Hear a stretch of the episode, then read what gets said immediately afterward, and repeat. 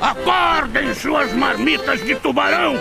Limpem essas orelhas encardidas, porque o Iconicast vai começar!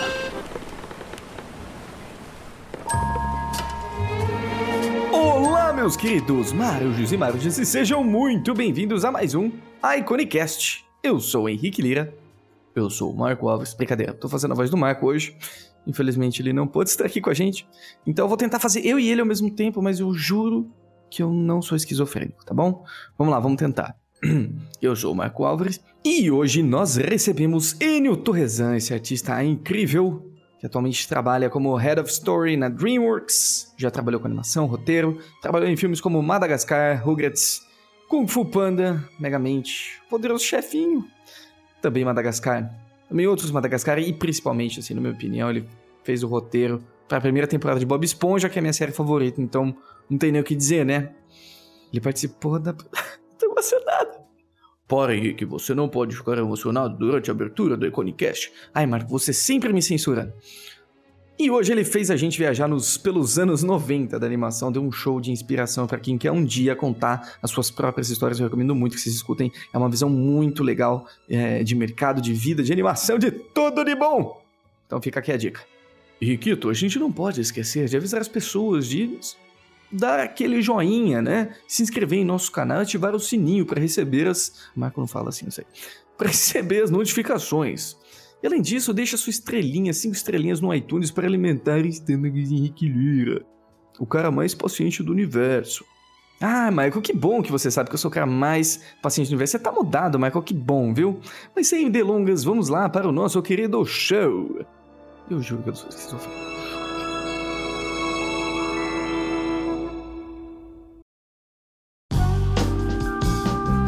Seu português tá ótimo, mesmo depois de 10 anos sem falar, tá? Ah, obrigado. Não, eu falo todo dia, falo todo dia. Minha mulher é brasileira, meus filhos Ah, falam sim. português também. Falo direto. Ai, que legal. É, seus filhos nasceram aí? Nasceram, eles nasceram aqui, mas eles, a gente tá sempre indo pro Brasil, é, ficando com, pra ficar com os avós, né? E esse ano a gente não foi, não. Tá meio difícil, assim, tá meio complicado.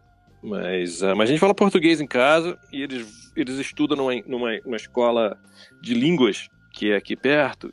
É, eles aprendem italiano na, na escola. Meu pai, meu pai era italiano, eu sou filho de italiano com brasileira, né?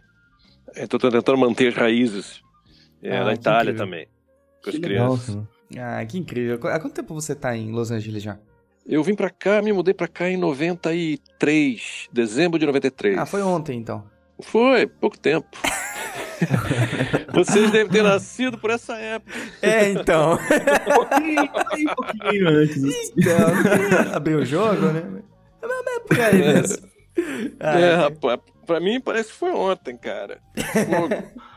é, inferno, esse tempo voa. Cara, obrigado demais pelo, pelo seu tempo, tá? De falar com a gente. É, tenho certeza que muito artista vai ficar muito feliz de poder escutar a tua história, as coisas que você tem a falar, as tuas impressões também do, é, do mercado de animação, de contar histórias, porque tem. Hoje existe tanta gente querendo criar a própria história e acreditando que é possível agora. E eu acho que, inclusive, é por pessoas como você que foi desbravando a mata, a mata aí na frente de todo mundo. E isso é muito especial receber aqui você. Muito obrigado, viu? Pelo seu, pelo seu Ah, tempo. que isso. Prazer, cara. Tudo tá, tá ótimo. É, tem, tem muita gente hoje em dia que quer fazer isso, sim. E, e é muito mais fácil você fazer isso hoje em dia, em termos de, é, é, é, de colocar o teu material pro mundo, né? Com certeza. De, de divulgar, colocar. Pô, cara, você, você consegue ser uma, uma, uma celebridade no Instagram da noite pro dia. Não, não da noite pro dia, mas, mas é possível, sabe? Uhum. Tem muita, muito veículo. Veículo- Os veículos são muitos. E, e você quase não precisa de depender mais de ninguém É. para mostrar o teu material. É incrível. Isso é, é uma coisa maravilhosa. né? A gente está vivendo uma época que é assim. é O começo de, um, de uma mudança mundial é, que é incrível. A gente está bem no, no, no começo, eu acho, viu?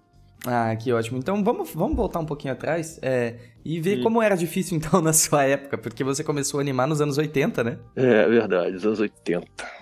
Foi- Nossa, foi- falou com pesar. É, 80. Mas como é que era, cara, lá nos anos 80, no Brasil, você começar a ter esse sonho, assim, de, de, de animação, cara?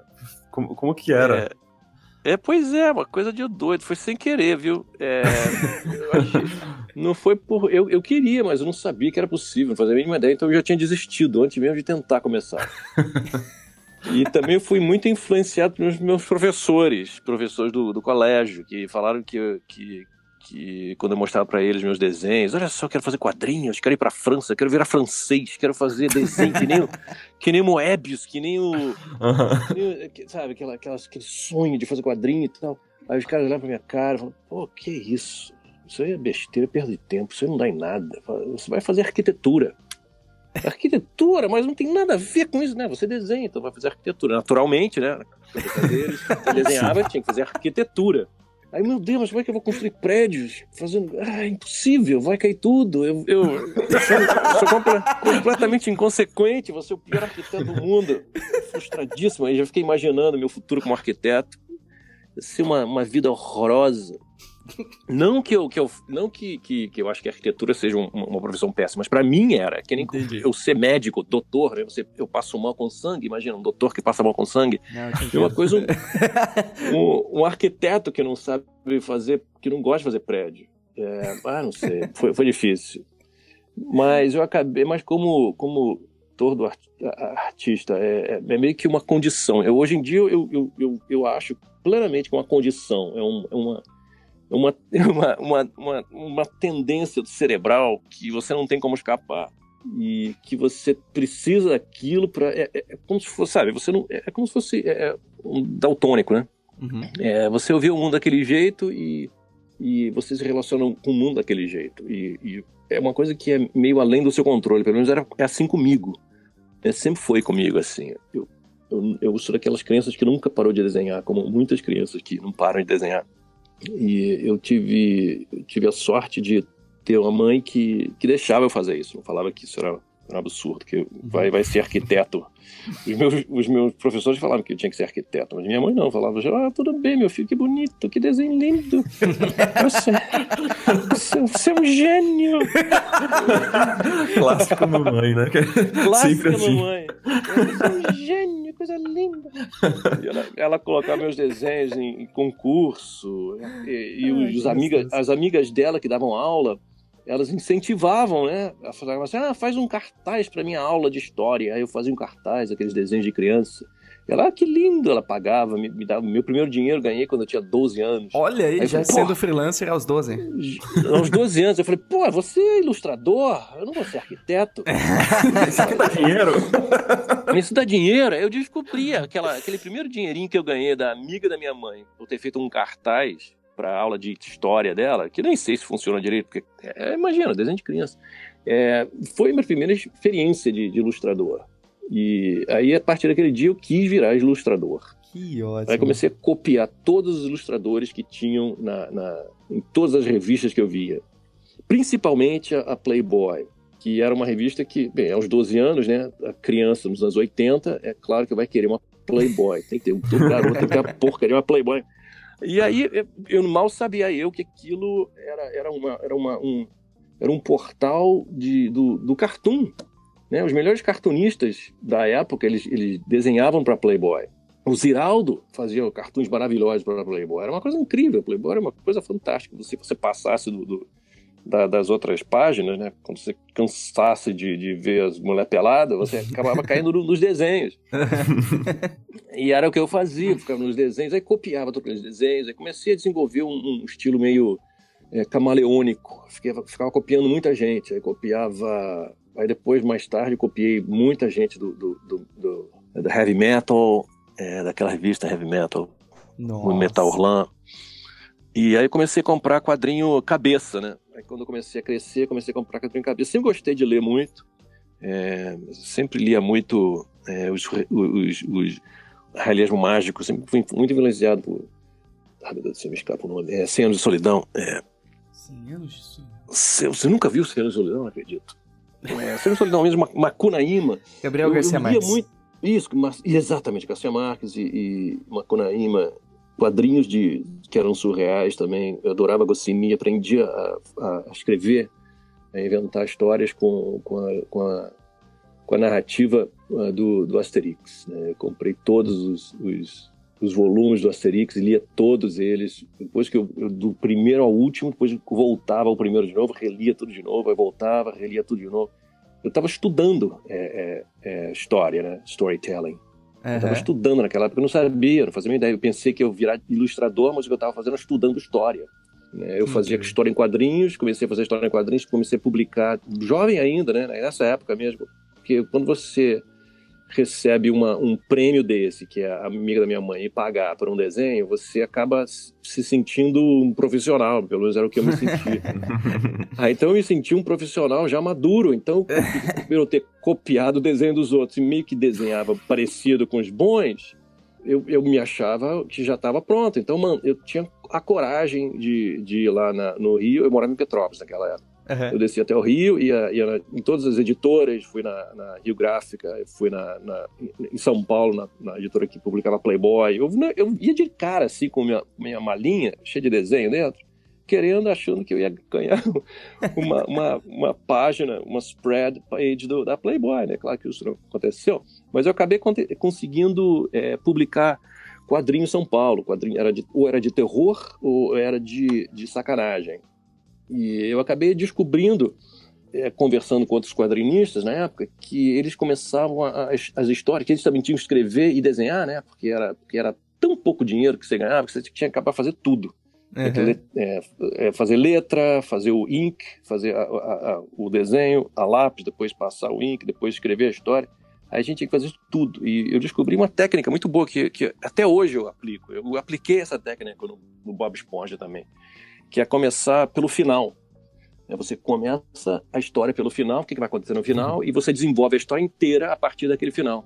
Que interessante. Uau, que interessante. E isso é uma coisa que eu aprendi no quadrinhos. E às vezes eram quatro páginas que eu tinha que, que, que, ilustrar. E às vezes eram oito páginas. Então a história tinha que estar de acordo com o número de páginas. Né? Quando você abre a página, você vê o, o, o a coisa desenvolvendo, e quando a, a, última página era, era, era única, então a história toda se fechava naquela única página. Então não só eu tinha que criar a história, mas também visualmente, graficamente, como é que aquela história se resolvia. Né? Então eu lia muito quadrinho, muito quadrinho de terror, choque, cripta. Tinha muitos quadrinhos que eu lia para entender a técnica e esse foi meu estudo. Eu estudei dessa forma.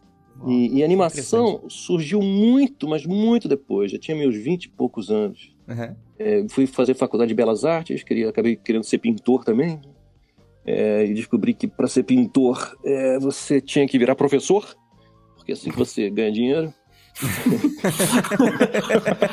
pintura é, um hobby, né? É um hobby. Na pintura é hobby. Pintura é hobby. Você tem que ser professor, tem que entrar na academia. Eu falei, bem, eu quero ser um quadrinista, ilustrador, pintor.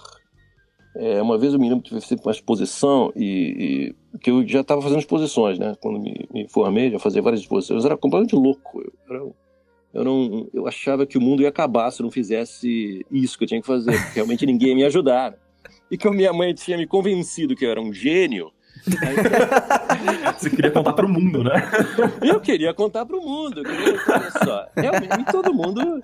E uma pessoa normal que desenha e tal, mas não era aquela coisa. Mas minha mãe colocou aquilo na minha cabeça e vivia com essa maldição, né? E muito tempo depois eu vou descobrir que o que, que minha mãe fez comigo, que ela me ajudou muito ter feito, me falado isso, porque ela me deu muita coragem uhum. para enfrentar o mundo, né? Que tá totalmente contra você. Você é sozinho mesmo, como artista, você não tem não tem suporte nenhum, né? Você luta contra o planeta inteiro que, que não, tá, não tá se lixando muito para você. É, nossa, é, eu imagino, quer dizer, eu não imagino como é crescer num contexto desse e conseguir é, conquistar tanta coisa legal, né?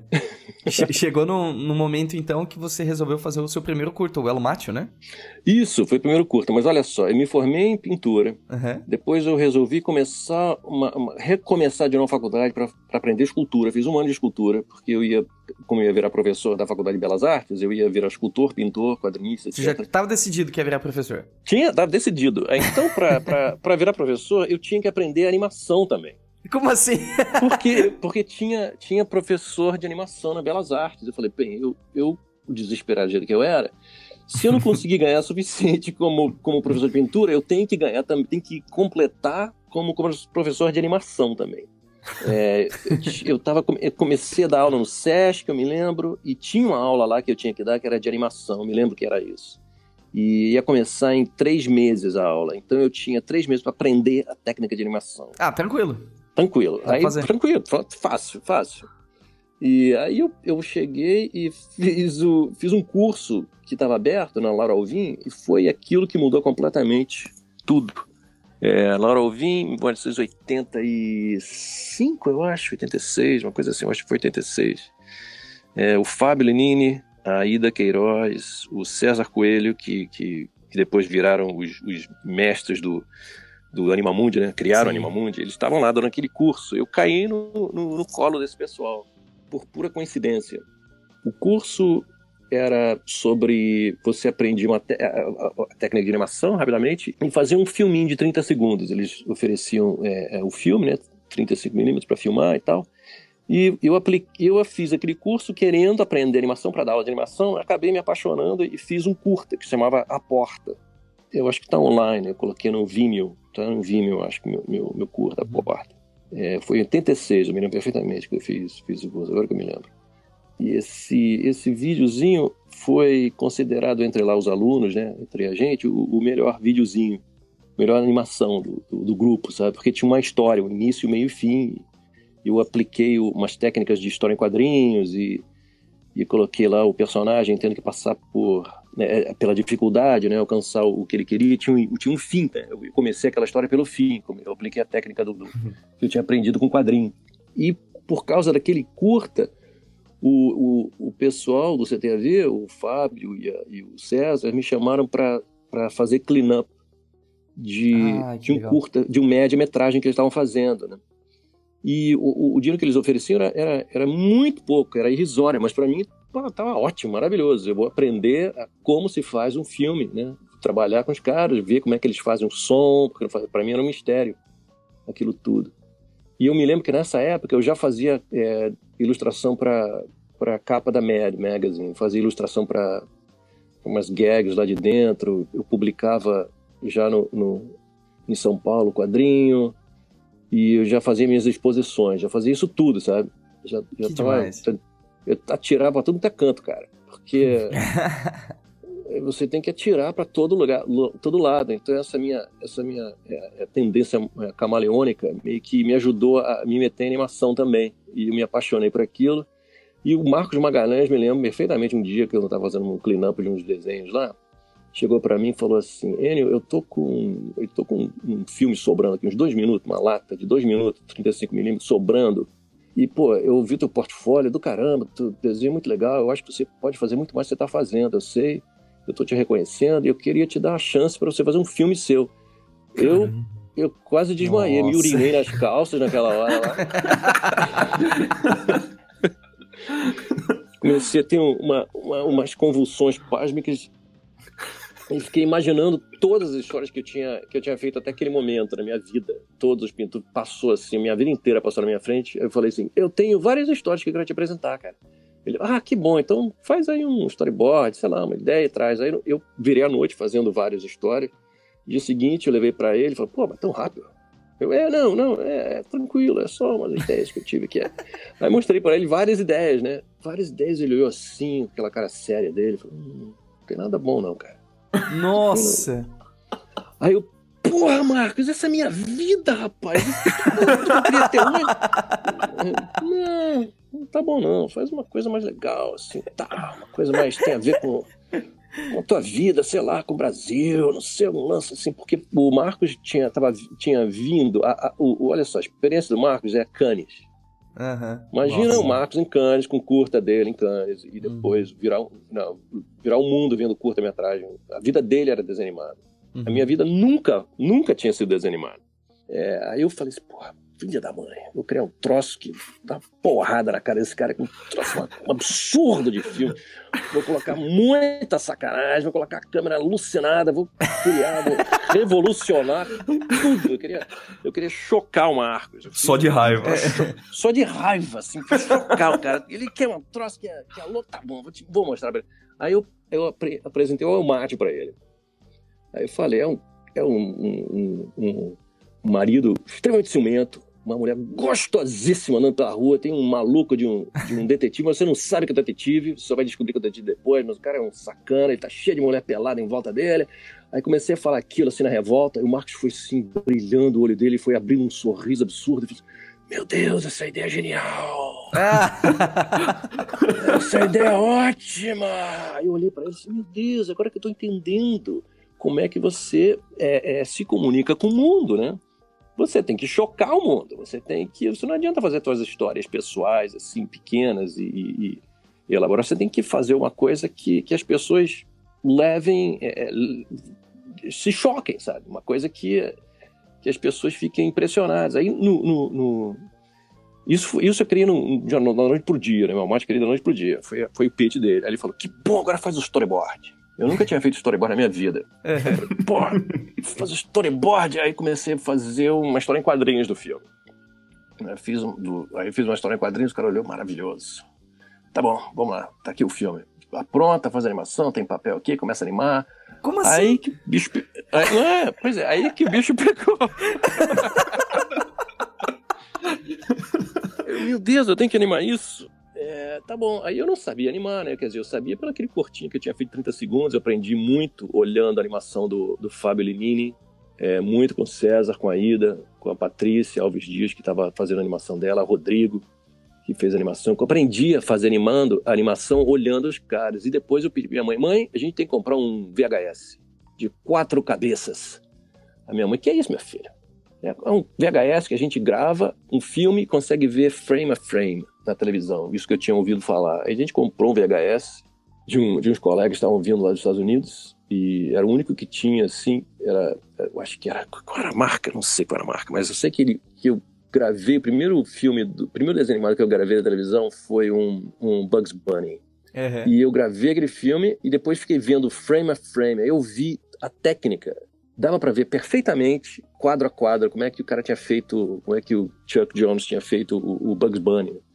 E aquilo foi portal pro universo, cara. Caramba. O meu VHS e ver o filme frame a frame, eu aprendi tudo que eu sei de animação, que eu sabia de animação para fazer o Elmate com o Chuck Jones e com os, uh, com os desenhos da Hanna-Barbera. É, sorry, é, da, da Warner Brothers, não da Hanna-Barbera, da Warner Brothers. Uhum dos anos 50. Por isso que o Elmate tem um, um, um gosto meio de anos 50. Eu passei toda aquela informação que eu aprendi estudando esses filmes pro Elmate, né? Uhum. E eu levei, eu levei, dois anos para animar, o Elmate. Nossa. Dois anos, eram 25 minutos. tem 10 minutos? 9 minutos e meio que tem esse filme. Okay. Mas eu não parei por aí, não. Eu, eu resolvi, bem, já que todo mundo faz desenho animado com, a, com fundo parado, eu vou fazer o contrário. Eu vou mexer o fundo o tempo todo. Vou não só contar a história, vou mexer o personagem, mas vou mexer o fundo, vou usar uma, uma lente grande angular para fazer o meu filme. Era uma pretensão absurda, né, cara? Imagina, um cara que nunca fez desenho animado pensar em fazer isso tudo, é porque realmente eu queria chocar o planeta. Essa era a minha intenção, né? Minha intenção era de chocar todo mundo, fazer um troço que ninguém viu antes. Que era uma coisa completamente nova. Aí, enquanto eu fui fazendo o Elmate, nesses dois anos, eu fui desenvolvendo outras, outras pequenas peculiaridades no filme, como por exemplo, como ele não tinha voz, não tem som, é, o diálogo vai ser todo feito em imagens, né? Então, quando o detetive está no telefone falando com, com o marido sobre a mulher dele, ele põe, põe, pum, aparecem duas, duas pequenas, como é que é, buraco de fechadura, e mais a mulher pelada rapidinho, sabe? Uhum. É, é você entende o que, que o cara tá falando, né? Visualmente você entende. É uma linguagem que eu tinha feito e que eu nunca tinha visto antes. E eu fui uhum. criando enquanto eu estava animando o filme. Isso não estava no storyboard. Isso foi acontecendo enquanto fazia o filme. E você foi meio... sabe... Você foi dando seus inputs no meio do, do filme, assim, meio que ignorando o storyboard? Fui, fui ignorando o storyboard, porque o storyboard é pra ser dois minutos e meio. O filme ficou em nove minutos e meio. por, isso que eu de...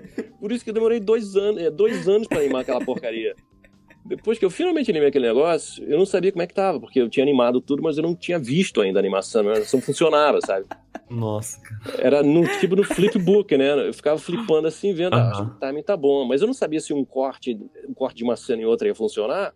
Aí então eu resolvi, bem, já que dessa cena para essa eu não sei se vai funcionar o corte, porque eu não entendia de câmera, eu não sabia que a câmera era direita para esquerda, que o personagem tinha, tinha que andar de um, de um ponto a outro, que, técnicas que, que, que a gente tem que saber, domina para fazer filme, eu não sabia, né? Tava descobrindo. Então eu como não sabia se o corte funcionava ou não, resolvi animar o, a transição de um ponto ao outro. Então, é, o filme está todo animado. É, todos os cortes, muitos dos cortes são animados. Né? A câmera roda em torno do personagem para chegar a um outro ponto de vista. Como quando a mulher entra na porta, pela porta, você de longe vê o ponto de vista dele, de repente a câmera vira pro, pro detetive e o detetive vem se aproximando, aí a câmera vai, segue o detetive, fica por trás e entra pelo olho dele, né, pela pupila. E a gente entra no ponto de vista literalmente para ver o que ele está vendo. Aquilo foi tudo invenção minha para para não dar para não dar problema na hora do corte. Uhum. Porque eu ia cortar, olhando o cara, de repente cortava o ponto de vista dele. Como eu não sabia se isso funcionava, não tinha como ver, porque não, não tinha como, como, como analisar a animação ainda, eu animei aquilo tudo, para ter certeza que as pessoas iam entender que era o cara que estava vendo. Aí, quando eu finalmente filmei o pencil teste desse negócio e editei, aí eu vi, meu Deus, esse filme é longo demais. Esse filme é muito doido, cara. É um filme muito maluco. Falei, cacete. Aí eu mostrei pro Marcos, mas caramba. Cara, que filme doido que você fez, rapaz. Filme... Essa câmera é maluca. Você tem um computador na tua cabeça. E aí foi assim, foi assim que eu fiz o mate. Isso foi para animar, né? Então, é, o, o Fábio tinha ido, acho que nessa época tinha, ele tinha sido, é, é, tinha conseguido um emprego no, na Universal lá na Inglaterra e eu acho que o Celso também estava lá. Tinha um pessoal que estava lá na Inglaterra. Aí eu falei, falei pro Marcos, ah, Marcos, é, o Fábio, é, eu mandei para ele a fita do, do copião desse Dual Mate para de repente se rolasse uma, uma oportunidade para virar de animador ou qualquer coisa, né? É, eu podia entender como é que eles faziam o filme, como é que eles é, faziam a, é, a, a música e tal, para ter um pouco mais de experiência, né, numa produção de longa-metragem. E foi quando é, eles me chamaram para ir para lá. É, aí eu fiquei em choque, tive uma, um, me deu um torcicolo que eu fiquei de cama uma semana com torcicolo. Tão nervoso que eu fiquei. Caramba. Cara, porra, eu vou pra Inglaterra, não sei falar inglês. Como é que vai ser? Eu odiava inglês. Eu, eu falava italiano, né? Eu queria ir pra Itália. Se eu fosse para algum lugar, seria Itália, porque eu falava italiano. Mas para Inglaterra, aí fiz um curso de inglês é, durante, durante o tempo, antes do, de ir para lá, né? Uhum. Para ver se aprendi alguma coisa. É, e, e, aí eu acabei indo, o meu inglês horroroso, aprendi a falar Cockney, não inglês, mas Cockney, que é Nossa, outro inglês. É complicado. pois é. E acabei ficando lá é, quatro anos na Inglaterra. Trabalhei no American Tale 2, trabalhei no We're Back e trabalhei no Balto. Foi quando eu finalmente é, é, consegui é, guardar dinheiro suficiente para terminar o El Macho. Aí voltei ao Brasil, em seis meses eu terminei o El Macho eu chamei o Marcos para me ajudar, fazer parte do som. É, ele também tinha um contato lá com a Xerox do Brasil e eles me emprestaram uma, uma, uma máquina Xerox que ficou lá em casa uns três meses, né? tinha tempo de duração. E toda a animação que eu tinha feito em 2D, em papel, eu passei e, e xeroquei aquilo tudo e para que ficasse pelo menos consistente o look né, de, de lápis. Uhum. E a personagem feminina, que era, que era colorida, aquilo eu tinha que montar uma equipe, porque não dava para fazer aquilo sozinho. Lápis de cor, né? Uhum. É lápis de cor. Eram 2.800 desenhos da mulher, tinha contado. Até hoje eu sei. 2.800 desenhos. Eu demorava mais ou menos é, um dia inteiro para fazer três daqueles desenhos. Eu sozinho demorava um dia inteiro para fazer três desenhos. Então, Nossa. com a equipe, eu desenvolvi um método de, de, de, um processo meio que como faz hambúrguer no McDonald's. Um faz uma parte, o outro faz outra parte, o outro faz outra parte, e, e, e, o, e o mais e o que tem melhor mão no desenho fazia o final, né? Fazia sombra, o highlights e tal.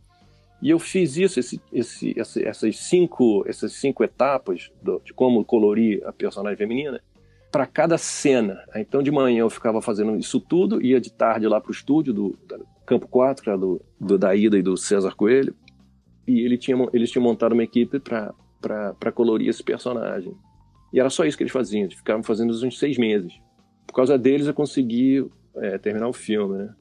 E o filme foi filmado em 35mm. Acho que custou 2 mil, 2 mil dólares só para comprar o, o, latão de 35mm.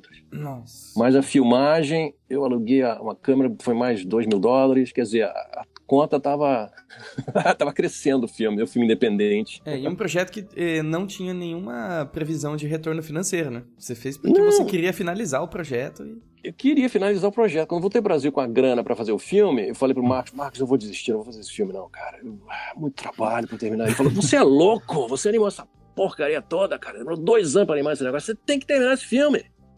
Mas não tem mais nada a ver comigo, essa mulher pelada, todo mundo vai ficar vendo essa mulher. Cara, sei lá, vai ficar sem graça quando passar no cinema, ninguém vai olhar, o que vão pensar de mim? Falei, ah, agora já era, meu filho. Você fez, vai ter gente que vai gostar, tem gente que não vai. Você vai levar pancada de um lado e vai ter gente que vai gostar do outro. Isso é assim normal. Eu também aconte- tam- acontece comigo também com o Miau. Também aconteceu isso comigo. Tem gente que adora, tem gente que me odeia por causa dele. Aí, pô, então não tem jeito, né? Não tem jeito. Não, não tem jeito. Quando você põe um- uma obra dessa no mundo, se ela for boa mesmo, ela vai chamar atenção. E se chamar atenção, vai ter gente que vai gostar vai ter gente que vai odiar. Não tem como você escapar disso. É, se tiver gente que odeia o teu filme, isso é um bom sinal. Significa que ele foi visto por, pessoas- por- por várias pessoas. Aí eu, tá bom, tá bom, Marcos, você me convenceu. foi quando eu terminei o bendito filme. E aí eu tava sem grana pra fazer o som. Aí o Marcos perguntou se eu conhecia alguém que conhecia alguém que conhecesse alguém que conhecesse o Herbert Viana. Aí eu conheci, assim, uma ex-namorada que era, foi namorada de um, de um bom amigo do Herbert. E foi por aí que eu consegui Ah, entrar mentira. em contato com o Herbert. Ele olhou o filme, achou maravilhoso. E o Herbert foi um, um santo que caiu do céu com asas e, e um, halo na cabeça. Falou assim, pô, eu faço de graça. Não Ah, mentira, nada. que Viana. Ah, Eu falei, cara. Herbert, você é meu salvador. Aí o Herbert foi a- aquela coisa maravilhosa que ele é, ele me fez o, o, a- o som inteiro de graça pra mim. Caramba, que sensacional. Nossa, que Aquela, aquele som maravilhoso. Pô, um presente maravilhoso. E, mas aí eu tinha que, eu tinha que arranjar um, um editor né, de som né, para colocar isso tudo no filme. Foi aí que eu conheci o, o- o Chico Neves, que tinha sido o editor deles, de um, de um dos álbuns que ele tinha feito, que o, que o Paralamas tinha feito. E o cara virou super amigo meu, ele, ele também casou com o filme, paguei absolutamente nada pro cara, muito pouco. É, o pessoal trabalhou nesse filme de graça, praticamente, cara. Quer dizer, mesmo assim eu gastei 15 mil dólares. Uhum. Mesmo, Trabalhando de mesmo- graça custou 15 mil É. dólares. é, custou 15 mil dólares, isso em, em é, 90 e, já era 93, né? Já era 93. Se você acumular todo o tempo, deu o quê? uns oito anos que deu, desde quando, eu, desde quando eu fiz o pitch pro Marcos naquele dia até eu finalmente terminar o filme. Nossa. E quando, e quando eu terminei o filme, eu aí recebi a proposta para vir para Los Angeles, para trabalhar num, num- no Cats Don't Dance, que era um longo que eles estavam fazendo pela Turner Feature Animation, que era uma companhia nova, tava, tinha sido criada é, é, paralela a, a- Como é que era? Ana- Hanna-Barbera. Ah, É, tranquilo. a Turner tinha comprado a Hanna-Barbera e resolveu fazer o, o feature, Nossa. version, né? o Studio Feature. Depois foi ele que criou também o Cartoon Network. Caramba. Aí eu vim pra cá nessa época que o Cartoon Network estava sendo criado. Eu, eu me lembro de, de- do pitch da, da Powerpuff Girls, do Johnny Bravo. Eu me lembro daquele pessoal todo que saiu da Call Arts e fez o pitch lá pro pessoal da Barbera e pô, explodiram, né, com esses. Meu eu tava bem aqui quando, quando isso estava acontecendo. Que sonho tá aí nesse momento. senhora. Pô, fantástico. E foi quando o mate foi terminado, terminou, e, e eu deixei nas mãos do Marcos, porque eu tinha que vir para cá para fazer, para trabalhar nesse, nesse estúdio, porque não existia ainda mercado no Brasil, não tinha nada no Brasil. A gente, como é que eu ia sobreviver fazendo isso? Eu queria continuar fazendo isso, porque era muito bom, era muito legal, cara, trabalhar com isso. Depois você pega o gosto desse negócio, você não consegue parar. E eu não queria mais virar professor da Belas Artes. Eu falei, não, eu desisti completamente, continuar fazendo desenho animado Ah, até é? morrer. É, vou tentar, vou tentar, né? Tem que correr atrás, onde estiver no planeta eu vou atrás, se estiver na China eu vou na China. É o que eu quero fazer, eu vou tentar fazer em qualquer canto. E Los Angeles é, foi uma opção. Eu estava pensando em voltar para Inglaterra, mas como pintou Los Angeles, falei, pô, Los Angeles o clima é melhor, deve, deve ser mais parecido com o Rio, deve ser mais interessante. E, e aí eu deixei o, o Elmátio com o Marcos e ele abriu o Animamundi com o Elmátio. E eu não tava lá, porra. Aí o Elmátio foi pra, pra Cuba, ganhou o primeiro filme, em primeiro prêmio em Cuba Coral. E eu também não tava lá, não fui. Eu falei, porra, não é possível, eu tô perdendo tudo que eu fiz com o Elmátio. tô perdendo essa- essa- esses festivais todos. Aí comecei a, a ir pra esses festivais todos. Eu tava já trabalhando aqui em Los Angeles. Uhum. Aí eu falei, olha, eu trabalho no filme, mas pelo amor de Deus, me deixa aí nesses festivais, que meu filme tá fazendo sucesso, eu tenho que ir. Aí o cara que era meu chefe era muito gente fina, tinha uma sorte corna, de ter um chefe muito legal. Falou, pô, claro, cara, você tá fazendo uma coisa que eu nunca consegui fazer, o sonho da minha vida é ter feito um curto. Pô, que bom. Aí eu fui para Annecy, ganhei lá um prêmio em Annecy, fui para Dresden.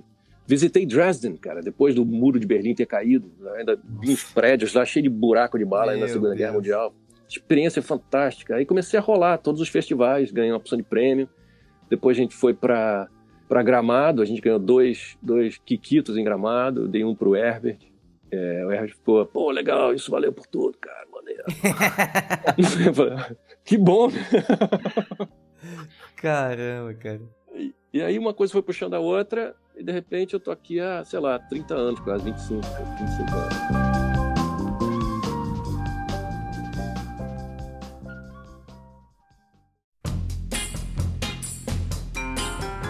Logo depois, aí, mais ou menos em 98, você começou a trabalhar em uma das minhas séries favoritas, que é o Bob Esponja, né? Ah, o Bob Esponja, é, Bob Esponja Como foi legal. Como você caiu cara. nessa série maravilhosa? Bem, a história é a seguinte: eu tava no, na, na Turner fazendo longa-metragem feature. O, o Almighty está começando a ganhar repercussão em vários festivais. Eu conheci uma produtora que estava começando um, uma, um, um departamento na, na, HBO que era para filme é, mais pro pessoal mais adulto, é, um filme adulto, filme mais adulto, mais maduro, né? E o meu filme cai nessa nesse nessa categoria. Ah, é um filme para criança.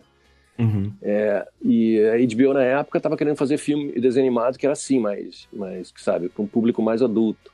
E ela me contratou para dirigir dois filmes do Ralph Bakshi, que ele tinha acabado de ver. Sabe, o Ralph Bakshi conhece, né? Aquele, aquele que fez o Fritz the Cat, que fez o ah, Cool sim, World. Sim, sim, sim, sim, E fez também American Pop. Eu vi todos os filmes do cara, ficava assim, é, babando com o filme do cara. De repente estou trabalhando pro cara.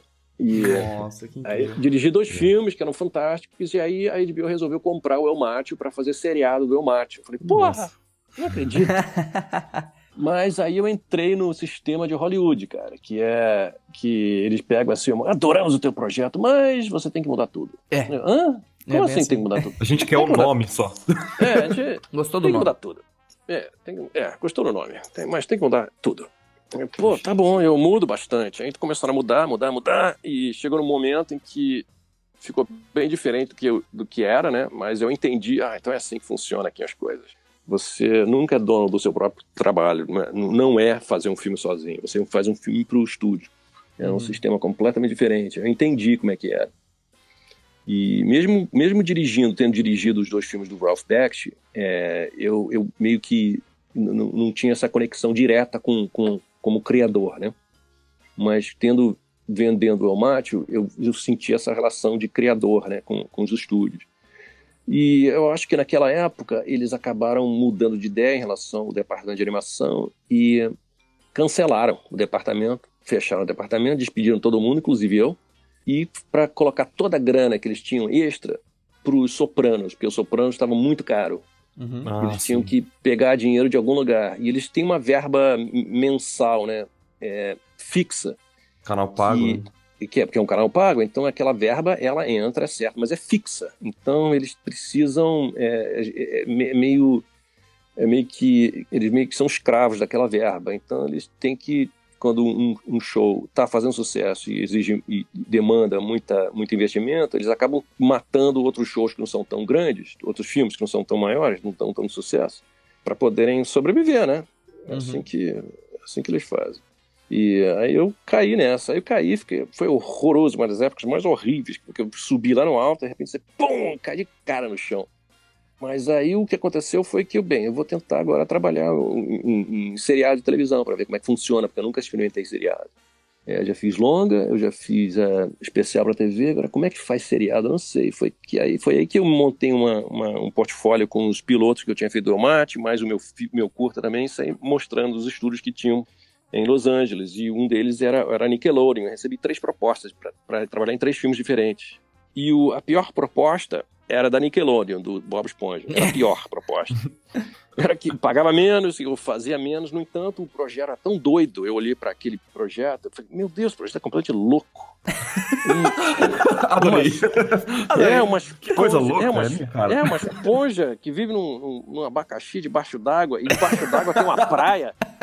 Cara, tem uma praia debaixo d'água, como é que funciona isso? Aí eu comecei a rir, eu vi que conectei legal com o Steven. Steve Hillenberger era louquíssimo, igual a mim. Aí eu falei, pô, então pra esse cara mesmo que eu vou desenhar, que eu vou trabalhar. E a gente desenvolveu a história, o primeiro season do, do Bob Esponja, assim, na loucura, né? É, Você pegou desde queria... o início mesmo? É, no início. Eu Ai, fiz o primeiro. Eu fiz o primeiro, o primeiro episódio do Bob Esponja, que era o, que era o ah. Bubble Stand.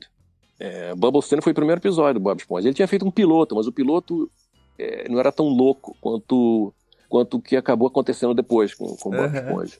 Ele, ele, e ele era esperto, esse cara. O Steve era muito esperto. Ele começou a pegar gente que era que fazia curta, que estava assim dando bobeira. E, e, ele pegou esse pessoal todo e montou a equipe dele de, de story artists. Eram, eram quatro grupos de, de, um diretor de história com um assistente de história. Eu era diretor de história de um dos grupos, do primeiro grupo, junto com Eric Weiss, que acabou pô, vendendo projetos dele também, acabou ficando uma, se projetando muito em, em, em, TV aqui. E a gente pegava, ele tinha uma, uma equipe de escritores que escreviam assim outlines, que era uma página só de história. A gente pegava aquela página às vezes a gente seguia aquilo, às vezes a gente não seguia. A gente inventava da nossa cabeça nos, e fazia o que queria, enlouquecia com o storyboard. E era uma competição, era uma competição muito saudável entre nós. Né? Todo mundo ficava competindo para ver quem fazia o outro rir mais, qual era o, qual era o curta e ficar mais legal que o outro. E a gente ficava trancado na nossa sala durante uma semana, inventando o curto. Ah, eles vão adorar isso aqui, vai ficar melhor do que aqueles caras. Vai ficar melhor que o outro, vai ficar legal. Era uma competição. Aí quando a gente mostrava, a gente fazia um pitch assim pra, pra equipe inteira, o, a outra equipe ficava morrendo de raiva porque o nosso estava mais engraçado que os outros. Aí, então eles vão, se trancavam lá e eles faziam um curto ainda mais engraçado que o nosso. Caramba, cara. E a, e a gente ficava naquela competição um com o outro. Forma quem, quem, consegui, é, quem conseguia. É, é, ser melhor que o outro. E era exatamente isso que o Steve queria. Ele se cercou desses. É, é de, dessas, person dessas pessoas, sabe? Com esse, com esse tipo de personalidade, né? Que é meio, meio desesperado, né? Eu sempre fui meio desesperado. E, é, assim, meio sedento, sabe? Com, com vontade de fazer, é, é, de fazer uma coisa que fosse diferente e tal. A maioria ali, eu acho que queria isso também, né? Por ser. É. Faz, por fazer curtas, independentes e tal. É uma equipe pronta para isso, na verdade, né? Todo mundo meio com é. sangue no olho ali de fazer um negócio acontecer. Exatamente. Era o único, era o único projeto naquela época aqui em Los Angeles que, que era louco desse jeito, que tinha. Que, que foi aprovado para ser feito. A Nickelodeon... Esse é o problema, né? Ser aprovado para ser feito. é, exatamente. O Steve ficou dois anos para conseguir que alguém desse o seis episódios, dinheiro para fazer seis episódios.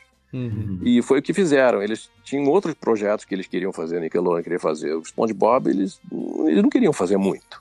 Eles gostavam muito do Steve, né? Eles gostavam muito do Steve, ele dirigia o Rocco é, e, e, ele era uma pessoa que eles gostavam muito. Eles queriam manter ele no estúdio, fazendo, dirigindo outros filmes, os filmes que eles queriam dirigir. Então eles deram assim uma cancha para o Steve falar, falaram, ah, faz esse projeto teu doido aí do, da, da esponja do, do, do no abacaxi não vai dar em nada, e quando você acabar com isso, com essa brincadeira, você volta e dirige nossos projetos.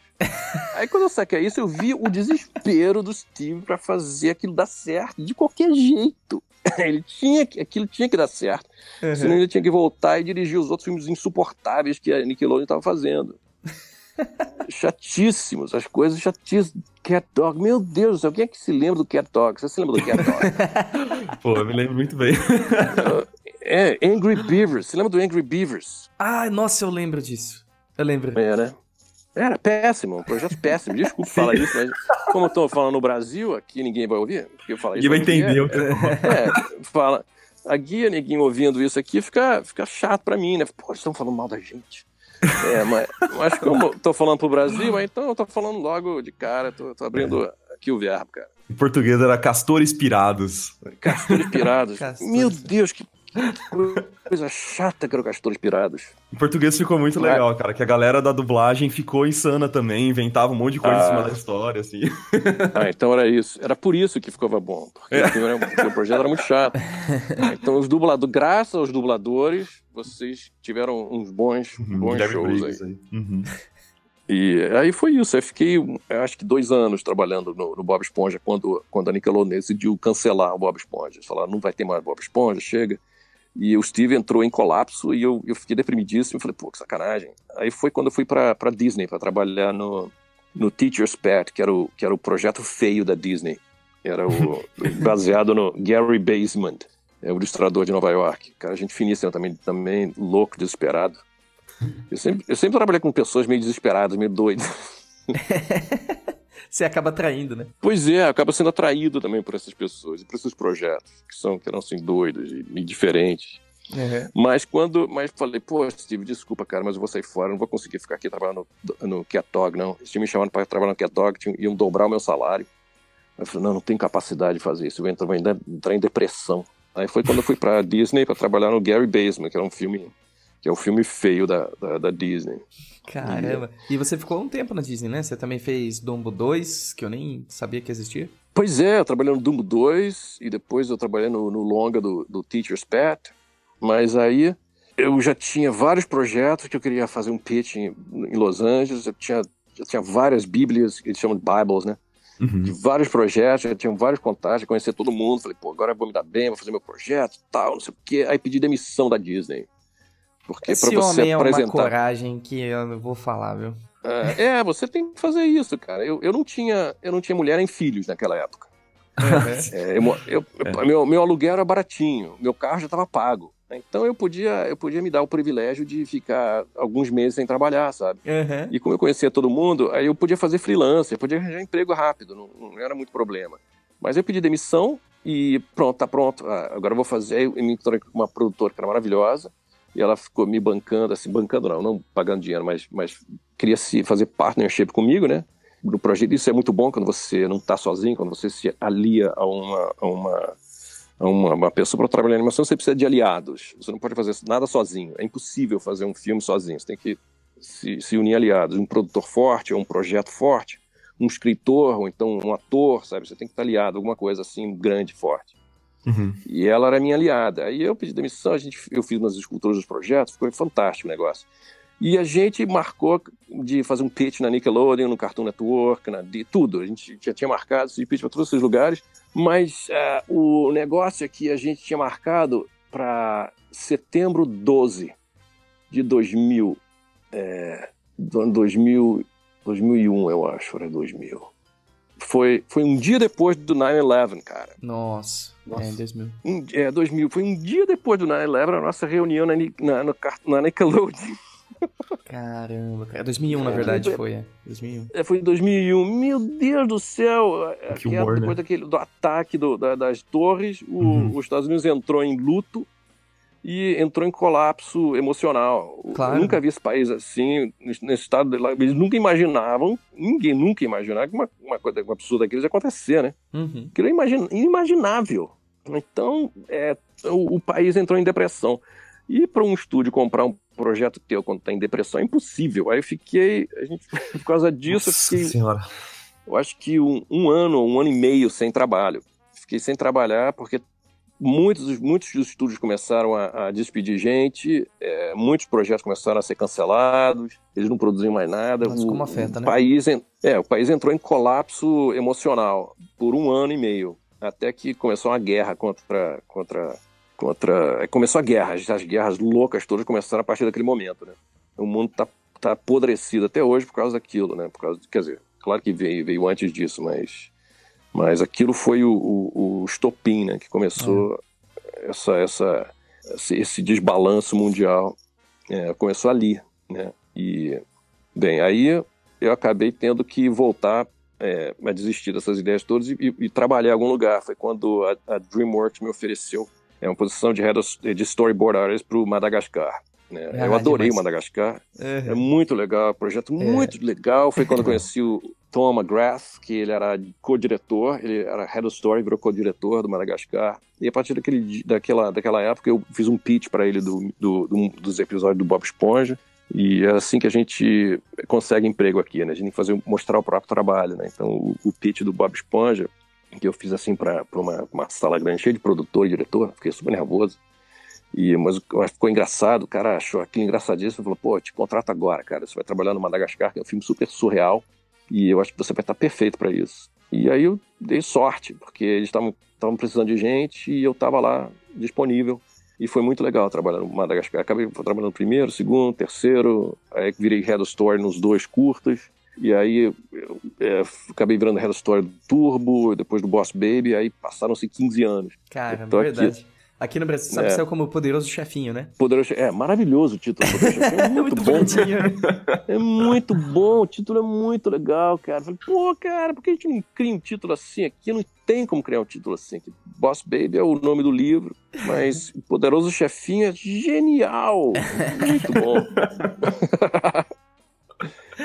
e é isso, cara. E de repente, o pum, de 90, de 86 para cá, o, parece que o mundo é, rodou num, numa velocidade absurda. Parece que eu entrei em, em, em, em, speed motion, sabe? Essa que é a sensação que eu tenho. Depois que eu fiz aquele curta na Laura Alvim, é, o mundo não parou para mim. Entrei num rodamoinho absurdo e não consegui parar até agora. Mas você acha isso bom? Você acha isso ruim? Você não acha, não, não isso, acha é, é, não, isso é maravilhoso, é incrível. É uma, uma, uma é impressionante. Eu entrei num, numa, num turbulinho, numa, sabe, numa, numa aventura que eu jamais imaginaria que, que eu jamais teria como, como conceber, prever. Sabe? Não é uma coisa que eu previa, que eu queria fazer. Não. Eu entrei meio que sem querer e fui tomado por isso. E, e claro que oportunidades acontecem para todo mundo nessa vida, né? É, é, bom quando você toma. Você não sabe se você está tomando a oportunidade certa ou errada, você vai só sacar depois de um tempo, né? É, é interessante observar que a impressão que eu tenho é que você nunca se preocupou muito com essa questão de qual será o próximo projeto, mas sim preocupado em fazer um, bom trabalho, né? O tempo todo. Isso. Exatamente. Fazer um trabalho bom, um trabalho que, que, que fosse fiel a, a mim, né? Ao, ao que eu acreditava que era uma coisa boa, legal. É, claro que eu fiz muita coisa que deu, que, que deu errado eu, tô, eu contei a história aqui super editada, né, para vocês.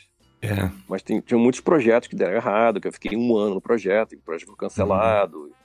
Tem muita história, mas, mas você tem que ter paciência às vezes e ver qual, quais são os passos que você tem que dar, né? Ainda mais numa uma carreira artística que é que é tão imprevisível. Eu acho que todas as carreiras são imprevisíveis, mas essa ainda mais porque não tem como prever direito para onde é que o que, que você vai fazer. É tão, é tão subjetivo, né?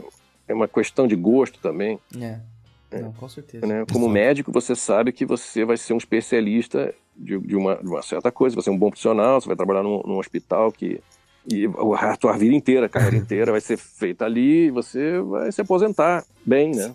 Você planeja a vida inteira com uma antecedência é. absurda, né? É, precisa Mas... absurda, está tudo planejado. Eu, eu tenho inveja dessas pessoas porque elas são, para mim, são geniais, são meu ponto de referência. E, e, é mais ou menos isso que eu tentei fazer. Tentei ter essa, esse tipo de, de visão, sabe, de futuro, uhum. é, é, com, uma, com, uma, com uma carreira que é completamente imprevisível.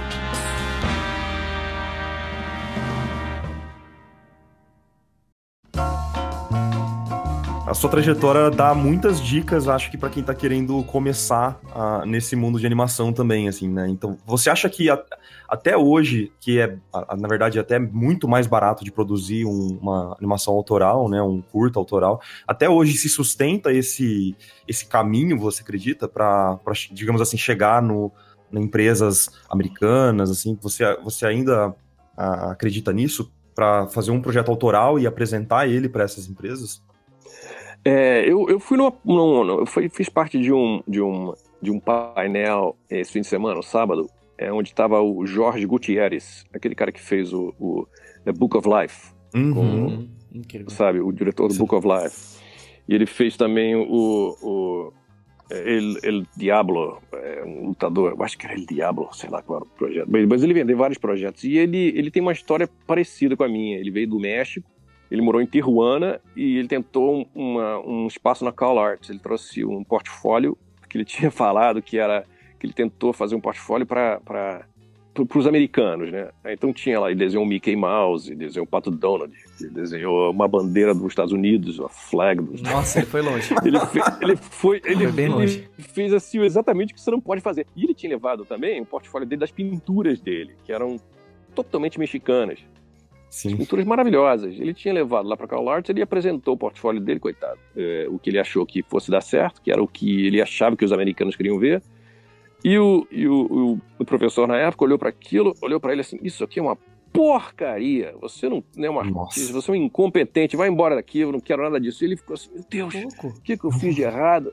Aí ele pegou aquele portfólio dele, foi tão chocado que ele esqueceu o outro na mesa. Aí o mesmo professor começou a olhar aquele portfólio pensando que fosse outra pessoa, e viu o nome do mesmo cara, olhou assim, meu Deus, ei, você, ei, sad boy. Sad boy. Sad boy. Ele, ah, que? Come back here. Aí o cara voltou assim, o que, que foi? Por que você não me mostrou isso aqui antes? Ele, ah, porque eu não sei, porque eu não sei, você é muito mexicano demais, não sei se você ia gostar. Ele falou, aí o professor falou, não, isso aqui é a melhor coisa que eu vi até hoje. Isso é muito bom, isso é maravilhoso. Você, que incrível. Você, você nunca, jamais mostra aquela porcaria que você fez. Nunca tente é, é, fazer o que as pessoas gostam, porque você não faz ideia do que as, o que, que as pessoas gostam. Você faz o que está dentro de você, seja você mesmo, seja você fiel ao que você é, porque aí você não só vai, vai conseguir fazer o que você quer, mas também você vai achar lugares que onde o seu trabalho se encaixa. O seu verdadeiro sabe? trabalho, é, né? O seu verdadeiro trabalho se encaixa. E aí quando, quando o Jorge estava falando dessa palestra, eu estava me emocionando, porque é exatamente isso que aconteceu comigo. Eu sempre procurei esse tipo de, é, ser fiel ao meu trabalho, ao que eu era. E numa época que, era difícil, porque os filmes eram bem específicos, mas eu achei assim uns uns SpongeBob da vida, o Bob Esponja e uns Teacher's Pet da vida, um filme do Ralph Beck, eu, eu achava essas, essas, essas coisas, né? Esses, é, essas oportunidades incríveis. Mas eu tive que fazer muitas outras coisas que eu não, que eu não queria também, para poder, poder pagar, né? Pra pagar o uhum. aluguel e tal. Mas é um balanço muito delicado, e eu acho que para hoje, é, hoje é, eu acho que é mais que é mais fácil você fazer o que é o seu trabalho, o que, que, que, é fiel a você. O problema é que tem muita gente fazendo isso, todo mundo faz isso. Está competindo com o mundo inteiro fazendo isso tudo. A competição é muito maior. Então, às vezes, o seu trabalho é muito próximo ao trabalho dos outros também. Então, é, é, depende das suas influências, né? É, as pessoas se influenciam muito por certas, por certos, se identificam com, com, com, com certas estéticas, né? E e essas estéticas acabam, acabam é, influenciando é, o seu trabalho, você acaba sendo influenciado por essas estéticas mais do que o, e não conhece o seu trabalho ainda. Quer dizer, o que eu quero dizer é que, você, que, que maturidade ela vem com o tempo.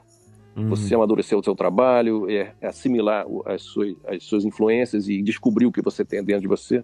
Isso demora, às vezes, mais do que as oportunidades aparecem hoje em dia. Né? Existem mais oportunidades e mais chances de você mostrar o seu trabalho quando ele ainda não está cozido ainda, quando tá, ainda não está pronto, né? E você faz um, um, rabisco agora, você tira uma foto, coloca no Instagram imediatamente. Não existe mais a batalha para você mostrar o teu trabalho para o mundo. É, você, é instantâneo. Então, uhum. pode ser uma porcaria, porque você é mesmo o seu próprio é, juiz e, e, o condenador, né? Você e o editor, você, você, você é tudo, né? Então você mostra o que você tem, o que você faz. Então você acaba mostrando muita coisa que não, que não é boa, sabe? É, para o mundo. Então a gente vê muita coisa que é boa e muita coisa que não é tão boa assim, que, que ainda não está totalmente cozida. E esse que eu acho que é o problema hoje em dia, é o self-editing, né? Você editar o seu próprio trabalho. Né? É uma, uma, uma das regras de, de um bom portfólio é, less is more, né? Você não mostra tudo que você faz, mas só o melhor que você faz. E às vezes o melhor que você faz é, é o que deu mais trabalho para fazer, o que você teve mais que refazer, né? São trabalhos que você tem que refazer várias vezes. Uhum. E esses trabalhos às vezes vêm em decorrência de, do seu chefe te dizendo que não tá bom, faz melhor. Sim. Pessoas que para quem você trabalha, então eles acabam ficando bons porque eles realmente passaram por um processo. Né? Eu diria a mesma coisa do, do de, de, roteiro. Né? Quando você escreve um roteiro, você acha que está ótimo, você apresenta, mas você precisa escrever esse roteiro, reescrever esse roteiro pelo menos 10 vezes mais para ficar bom, né?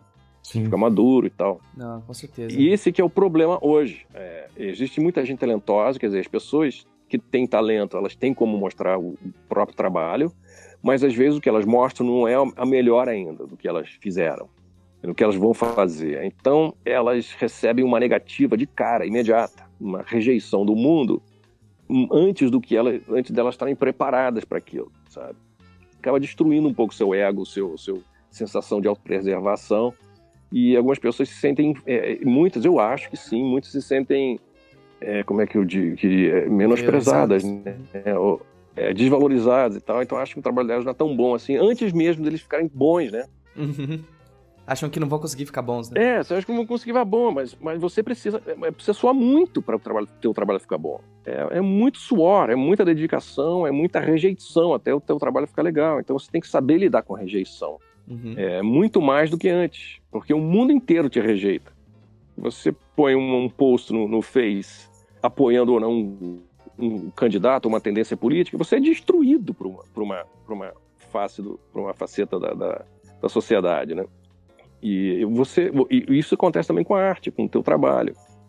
E as pessoas, elas ficam muito sedentas por aprovação, por likes, né? Isso atrapalha muito. É, ao mesmo tempo que isso é uma vantagem enorme, incomparável, isso pode é, também é, ser muito ruim para o teu trabalho, para o teu uhum. processo de amadurecimento, né, como artista. Talvez te coloca num lugar que você não deveria estar naquele momento, né? Exatamente, exatamente. Uhum. Que nem você ganhar um, um Oscar aos 15 anos de idade. Acabou a tua vida.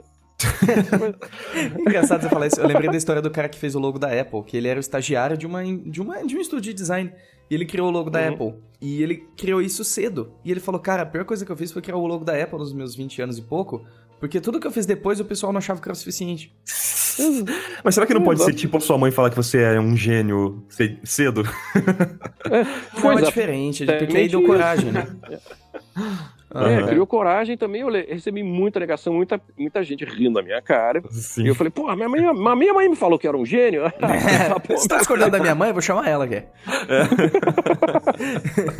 que demais. Cara, eu queria fazer uma pergunta sobre portfólio. É, você, é, na tua posição, você já chegou a revisar alguns portfólios? E se sim, como que foi esse processo, assim? Como que você... O que que você está procurando em alguém? O que que os estúdios estão procurando em alguém que quer trabalhar com vocês hoje? Ah, eu procuro tudo que, que, que eu acabei de falar aqui para você. Uhum. Tudo que eu falei para você, eu, eu, procuro, né? Pessoas com voz própria, sabe? Uhum. Que possam contribuir com, com o que tem... Com, com os filmes que a gente faz. Os filmes da DreamWorks são filmes grandes, imensos, gigantescos, para o mundo inteiro. Então eles seguem um certo padrão, sabe? Eles, a gente precisa precisa é, é, a gente sem, sem, sem regras, sabe? Tem certas regras, é, é essas linguagens é, cinematográficas que, que elas precisam ser seguidas. Uhum. É, não, não, é, não, é, um estúdio independente. Né? É, essa, essa, essa que é, essas que são as, os limites né, do estúdio. Um filme independente é outra coisa. Você, você tem, tem uma são, são outra, é uma outra linguagem, né? Uhum. então, contanto que você entenda disso, é, e contanto que, que isso consiga a, a, a ser, ser visível no portfólio, então a gente reconhece, meio que não precisa estar pronto já, mas tem que ter alguma, alguma uma semente ali que a gente saca que, que a pessoa possa contribuir, ao mesmo tempo sendo tendo uma voz própria e também tendo um, um certo conhecimento um potencial para um conhecimento é, é, do, da cinematografia como se faz hoje em dia nesses filmes, né? que é mais pro tipo cinematografia pro live action, né? para filmes com live action, porque você pode colocar a câmera em qualquer lugar hoje em dia em filme 3D. Né? A câmera, a gente trata a câmera como se fosse um filme é, é de imagem real. E a gente vê mais ou menos uns 500 portfólios a cada três meses. Três em três meses tem uma. É, vem portfólios do mundo inteiro. É, muitos deles são online, muitos deles são filmes, e outros são em papel mesmo, né? É, manda Vocês ainda recebem? Cá, a gente recebe em papel, sim. É, são originais e outros são cópias originais. Portfólio de, de, storyboard, às vezes vem animatic, a pessoa vai, faz o próprio animatic em casa, inventa a própria história e, e faz o cut no, no, no, Final Cut Pro ou no, ou, sei lá, qualquer software que eles usem. É, o computador que eles, que eles usem, eles fazem o cut, colocam um som. Dá para fazer isso tudo em casa, meu Deus do céu. Demorou cinco anos para eu fazer isso. Ninguém faz isso, o pessoal faz isso em casa agora. computador, esses... no, no, telefone, cara. esses, esses portfólios é, são as pessoas que enviam de maneira espontânea ou vocês pedem? Tem um período que vocês pedem? Tem, tem, tem, um período que a gente pede, sim. Tem um período e é geralmente anunciado. De vez em quando eu anuncio no, no meu Face ou no meu Insta, eu, eu anuncio de vez em quando, quando abre esse. Quando eles chamam Story Trainee, né? Story Trainee, que é você passa por três meses de treinamento para a gente olha o story, teu storyboard, você a gente, é, bem, deixa eu começar do início. Digamos que sejam 500 portfólios é, para aplicar para três vagas. Uhum. Tem um departamento aqui gigantesco que olha esses portfólios todos e, e seleciona, digamos, 100 desses 500, 100, os 100 melhores. Então tem uma equipe de umas 5 ou 6, ou 6 artistas de storyboard e heads of story que vão lá, olham esses 100 portfólios e a gente começa a dar nota nesses portfólios. Esse aqui é, eu dou 10, esse aqui dou 8, esse aqui dou 7. Tem que explicar por que, que a gente está dando essas notas. E aí eles, eles é, fazem um, um, somatório dessas notas e, e escolhem 25 portfólios. Desses 25, é, eles contatam os estudantes e mandam para eles o, o, um teste, para eles fazerem um teste. Uhum. É, um teste aberto. Geralmente a gente inventa um teste maluco. E é, é, geralmente aberto, né? É, para a gente ver como é que a pessoa, sabe, desenvolve uma história. É, é, quanto tempo, se ela consegue fazer, sabe? É, se demora muito para fazer ou se não, porque a gente precisa de tempo. Quer dizer, velocidade é uma coisa importante também. É, aí, esses desses, sei lá, 25 portfólios, é, testes que retornam, a gente, uma, uma, equipe também de 20 pessoas olham esses filmes com esses testes e, e, e, e julgam, né? De novo, colocam um, um, número e, e aí os, os, selecionados acabam, acabam recebendo a proposta. E alguns já recebem é, propostas para os, outros estúdios e outros ficam e a gente acaba é, indo na lista do, do, das, das, outras opções dos outros é, que se propõem a, que se propuseram entrar aqui e gente, aí, aí, aí, aí acontece, acontecia mais ou menos a cada todo ano tinha um, um story trainee program aqui no, no estúdio e isso acontece em vários estúdios a Pixar também faz isso a Disney também faz isso a Blue Sky também faz e aí os, os artistas são treinados aqui e muitas vezes eles, a gente perde esses artistas, eles acabam recebendo uma proposta para ir para outro estúdio e eles vão embora. Então, meio que a gente treina os artistas para o mercado, sabe? É mais ou menos uhum. assim que a gente pensa agora. A gente quer treinar eles para ficarem aqui no estúdio, mas, mas às vezes eles são roubados por outros estúdios. E tudo bem, porque a gente acaba sempre trocando muito de estúdio aqui, uhum. sabe? Porque é, as pessoas todas se conhecem, né? Porque para você desenvolver uma, uma uma, a sua, o, seu, o seu skill para fazer storyboard, por exemplo, você precisa de alguns anos. Né? Então, é, é, um, é um processo lento e acumulativo e precisa de experiência. E às vezes, quando você sai do estúdio e vai para um outro, você acumula experiências que você não acumularia aqui. Aí, quando você volta, você traz mais mais informação, sabe? Você, você vem mais aprimorado. Uhum. Então, meio que é um... A gente cuida de todo mundo, né? os estúdios meio que a gente nós somos todos conhecidos e, e, amigos entre entre entre entre si entre nós embora sejamos concorrentes concorrente na bilheteria né mas no estúdio é. Ah, é, é, mas... concorrente na bilheteria mas mas somos todos humanos somos todos artistas Sim. então a gente meio que sabe trata as pessoas bem né? essa é uma das coisas legais é, daqui aqui uhum. todo mundo se respeita as pessoas se respeitam né e e hoje é, existe o mundo vem mudando muito, né, em termos de aceitação da diferença, né? É, quando eu vim para cá, a maioria dos, dos, dos, artistas eram homens, brancos, é, jovens, né, brancos. Hoje, metade são, são mulheres. Ah, que ótimo. E, e, é fantástico, metade dos criadores são mulheres. Existem muitos diretores ainda que homens, né, mas algumas são mulheres. A diretora do filme que eu estou trabalhando agora, ela, ela vem de uma, de uma longa carreira que, que é está culminando nesse filme agora e ela é fenomenal, ela é uma pessoa incrível. É muito bom, é muito legal trabalhar com ela. A Jill, é, Jill Colton. Cara, que demais. Enio, antes da gente encerrar, eu queria saber um pouquinho da sua opinião a respeito do mercado brasileiro, sabe? Se você acompanha os estúdios de, de animação brasileiros, qual que é a sua visão meio do exterior para cá? Ah, os estúdios brasileiros são fantásticos, cara são os filmes que estão sendo feitos aí, os seriados, as leis de incentivo, são é, uma, é uma, um paraíso na Terra. Coisa que não existia quando, quando eu não estava aí. Eu não estava aí, era, era, uma, era coisa desesperada. Parecia que a gente era um caveman né, desenhando nas paredes. É, me sentia assim, um caveman desenhando nas paredes. Essa era, essa era a minha sensação, de 80, os anos 80 até agora. O, a sensação que eu sinto é que, que, o, que o, é como se fosse a evolução da raça humana, né? sei lá, é, um milhão de anos em, desde, o, desde a Lucy até hoje. Aconteceu dos anos, dos anos 80 até agora. Quando o Brasil. O Brasil é maravilhoso, invejável. Fantástico ver o Ale Abreu concorrer ao Oscar com um filme independente dele. Sim. É, é incrível. O Brasil agora está sendo representado lá, no, vai, tá, vai sendo honrado agora lá na, na, em, em Annecy. E um curta do Ale tá lá, o, o Menino e o Mundo vai aparecer lá. acho que o, o, o, aquele filme dos Borne que eu dirigi, né, com Otto também uhum. vai ser apresentado, o El Mate vai ser apresentado. Eles escolheram o meu filme entre pô, 100 anos de animação brasileira.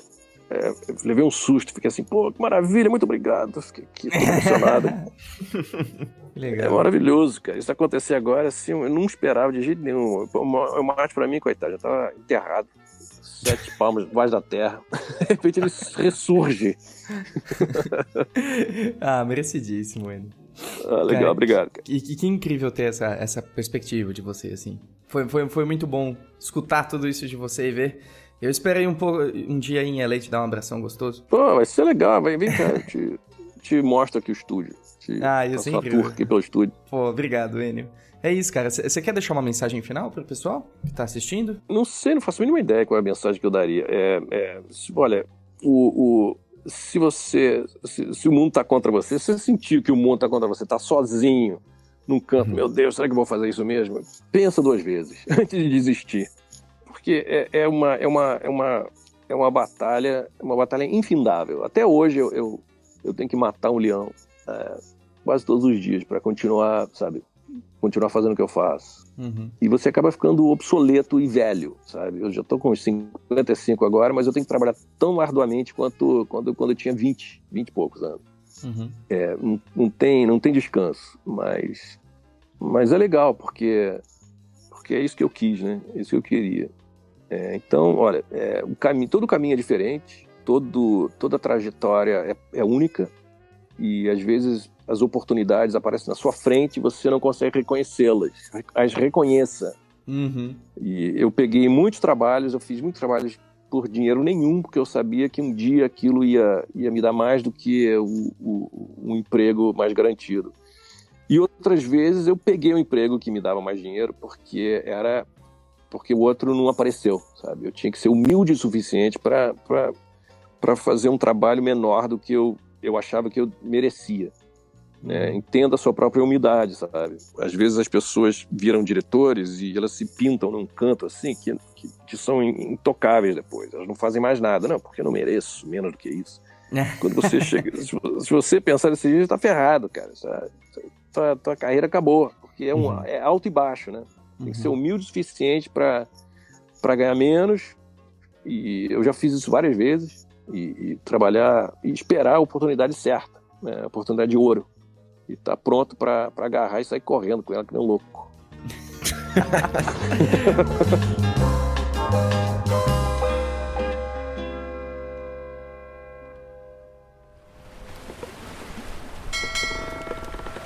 Seus papagaios bandoleiros! Chegou a hora de ler alguns recados da garrafa. Recadinhos na garrafa, Marco? Sim, Henrique. Recadinhos na garrafa. É, ainda é sério, não sou esquizofrênico. Vamos lá. Irene! Olá! Estou me sentindo mal porque queria muito seguir na área de ilustração, porém meus pais estão de mal por não querer ficar na loja que eles têm, não sei o que fazer. Eles não entendem, acho que arte não dá futuro nem dinheiro. Help! É comum, Irene, é, as pessoas terem medo das coisas que elas não conhecem. Às vezes, quando a gente vai na cozinha e tá escuro, a gente tem medo quando faz barulho. A gente pode achar que é um, um duende querendo espetar o nosso popô, às vezes é só a janela, é só, é só a cortina da janela mexendo. Então a gente tem medo que a gente não conhece. Então tá aí o teu papel de apresentar isso como uma possibilidade, né? Mostra a Iconic, mostra todos os outros canais de pessoas que trabalham com arte, mostra que é possível e mostra os créditos de um filme. Fala, ah, tá vendo esse tanto de gente? Esse tanto de gente é artista, alguém precisa fazer esses filmes, alguém precisa fazer esse tipo de coisa acontecer, existir. Então é uma profissão como qualquer outra. E é um mercado que está crescendo cada vez mais. Então, é um mercado que tem espaço para pessoas boas, boas no que fazem, ok? Tanto dentro quanto fora do Brasil. Então, depende muito do teu esforço também. Acho que cabe a você também, Irene, respeitar, ok, que eles têm esse ponto de vista, mas provar através de ação e não de palavras que você está dedicada nisso, que você está em busca de oportunidades. Esse é o melhor exemplo que você pode dar para eles, tá bom? Cleiton Shiroma. E aí, seus grandes? Voltei, efeito explosão de Tokugatsu. Recebi dicas e feedbacks, mas agora como eu posso ganhar uma graninha com isso? Como fazer com que queiram o meu trabalho? Me jogue a boia SOS, forte abraço, maneira no café. Obrigado pelo lance do café, que eu descobri que, de fato, assim, uma coisa legal de compartilhar, que o café ele me gerava ausência de controle. Ele, ele me, me gerava descontrole. Quando eu, tomo, quando eu tomo muito café, eu fico descontrolado. Eu não consigo trabalhar direito, tem que tomar cuidado, gente. Fica atento a isso. Meu querido, essa é a pergunta de um milhão de dólares, né? Todo mundo quer ganhar uma graninha com isso, todo mundo quer fazer isso, né? Como, como, como fazer com que queiram o meu trabalho é um assunto bem complexo, certo? E tem uma série de fatores que podem influenciar. O que eu gosto de incentivar você, Clayton, é colocar você no seu trabalho, ok? Você ser, meio que se tornar insubstituível contando narrativas que sejam experiências próprias, tentando buscar a estética que você realmente gosta, entendeu? E ter paciência, porque não é só com feedback e dicas que você vai naturalmente começar a trabalhar com isso, ok? Não é simples. É uma série de coisas, é o que a gente chama dos três mosqueteiros das oportunidades, que é basicamente você ter amigos na área, amigos bons, porque a maioria dos trabalhos vem por indicação. Você também ter qualidade de trabalho, porque se seu trabalho for ruim de nada adianta, honestamente. E a terceira coisa é presença. Então você está presente no mundo. Grupos, é, eventos ao vivo, muito legal isso, eventos online e etc. Então fica aqui a minha diquinha para você. Paciência, viu, meu querido? Vamos nessa. Felipe Leão disse: Olá, capitães! Eu atualmente tenho 17 anos e estou para me formar no ensino médio. Gostaria de saber, na opinião de vocês, qual o próximo passo para eu começar a trabalhar como ilustrador e velejar nessa nova aventura? Obrigado desde já! Bom, eu consigo imaginar o que o Marco responderia, então vou fazer o Marco respondendo, tá? Felipe, meu querido Felipe, apenas se divirta desenhando, cara. Sabe? Não se preocupe muito com isso. É isso que ele falaria. Eu falaria, eu, e aí eu responderia: Não, Marco, eu discordo, é importante sim estudar algumas coisas. Enfim. Felipe, eu acho muito importante você começar a explorar coisas, ok? Explorar o que você gosta, o que você não gosta. Estou falando de, de estética mesmo, de estilos. Começar a pesquisar, começar a desenvolver a tua biblioteca visual. Então, entrar no ArtStation, dar uma navegada boa lá, entrar no Pinterest, começar a fazer um, um, um board que faz sentido para você e se, se munir de referências. É, assista filmes, leia quadrinhos, sabe? Porque isso vai começar a apurar a tua percepção. Eu recomendo muito que você entre em grupos também, grupos de estudo. É, se você puder investir tempo em estudar fundamentos, eu acho que isso é importante. O que, que é fundamentos, né? Entre ali no arquivo bit.ly, ly, barra facartistas, e lá você vai entender direitinho o que é fundamentos, tá bom? É um documento maravilhoso, feito pelos meus queridos amigos, ótimos artistas, vai te ajudar a entender um pouquinho isso. E paciência, sempre. Mas esse lance do Marco que ele fala de divertir é, é muito verdade, sabe? É importante que você se divirta com o processo. Olha, Henrique, você pela primeira vez concordando comigo. É a segunda vez, Marco. Vamos, vamos em frente. Fausto Vitor, olá, capitães. Eu gostaria de saber se vocês planejam trazer designers de UI ou UX, que seria User Interface or User Experience, né? Pessoas que trabalham mais com web, aplicativo, esse tipo de coisa. Não sei se isso sairia um pouco da via artística, mas seria interessante conversar sobre isso. Bom trabalho, curto muito conteúdo e obrigado pelas informações. Beijo. Valeu, Fausto. Cara, eu particularmente me interesso, me interesso muito para essas áreas de user interface e user experience, mas eu acho que está bem descontextualizado da proposta do Iconic. Então, provavelmente não, a gente não trará alguém dessa área por questão de foco mesmo. Acho que da mesma maneira que a gente não poderia trazer alguém que mexe com malabarismo, apesar de que eu achar incrível. Incrível mesmo. Mas eu entendi o que, você, o que você quis dizer, é incrível mesmo. É uma que eu particularmente amo de paixão.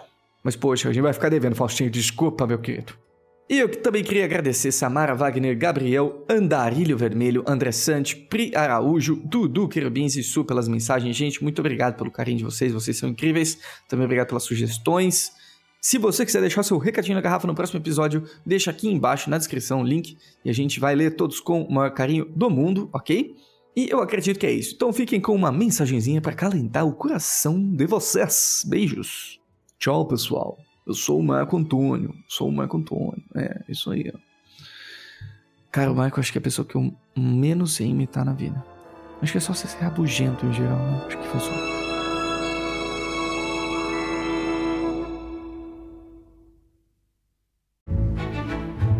Bom dia, tripulação! Já pensaram quão fantástico é o fato de todos nós estarmos vivos no mesmo momento da história. E eu considero um verdadeiro presente a gente estar todos aqui simultaneamente para poder aprender e compartilhar as alegrias uns com os outros. O que eu quero dizer é: quais são as chances, não é mesmo? Viver em uma era em que eu posso oferecer o melhor de mim para o mundo de uma maneira tão ampla é uma coisa muito especial. E a nossa mensagem, ela nunca pode ter um alcance tão grande quanto hoje. Por isso a importância de se passar ela com coração e boa intenção. Por isso o meu lema é: Aproveite essa oportunidade ímpar de dar o melhor de você aos outros e agradeça pela oportunidade de estar vivo hoje, sempre.